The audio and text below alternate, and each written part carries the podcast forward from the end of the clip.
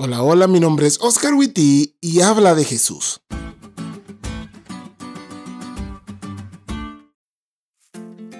Si alguno quiere venir en pos de mí, niéguese a sí mismo, tome su cruz cada día y sígame.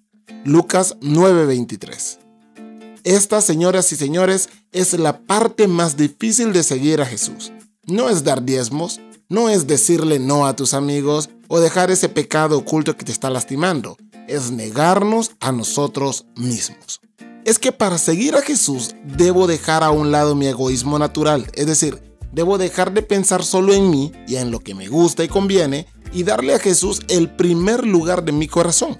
Pero aunque es difícil para nosotros, no es imposible. Mira, Dios te ama con locura y tiene una guerra contra todo aquello que te hace daño. Si te daña, Dios lo aborrece. Por eso aborrece el pecado, porque el pecado te mata y Dios simplemente quiere darte vida. Jamás Dios te va a pedir que renuncies o te niegues a algo que te haga bien. O sea, te dice que no le hagas caso a ese chico que no va a la iglesia porque él sabe más que vos y sabe que te va a romper el corazón. Sí, aunque te diga que no.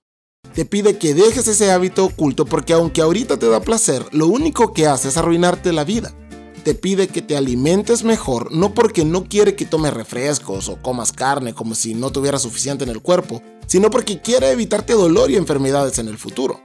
Viéndolo bien, las cosas que has tenido que sacrificar o las cosas que Él te pide que sacrifiques, aunque en algún momento pueda que te duelan, terminan siendo para tu bien.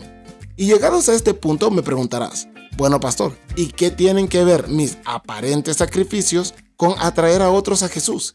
A lo que yo te diré, Ajá, nada.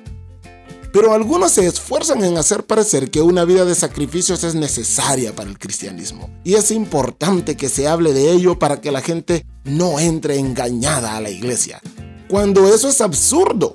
Realmente nosotros nos negamos a nosotros mismos porque lo que nos gusta siempre es malo y nos trae dolor. Pero el que hizo el verdadero sacrificio no fui yo, fue Jesús. Y cuando comparamos lo que nosotros hacemos en comparación con lo que Cristo hizo, mira, la verdad da vergüenza. Mejor ni lo hagas. Si hay un sacrificio del que vale la pena testificar, es del sacrificio de Jesús que nos trae una gracia salvadora, un amor inagotable, un perdón incomparable y una esperanza inigualable, no solo a nosotros, sino también a los que les compartes este evangelio tan cool. Si vas a testificar, habla de lo que uno tuvo que perder para que todos nosotros pudiéramos ganar. Habla de Jesús y de lo que Él ha hecho en vos.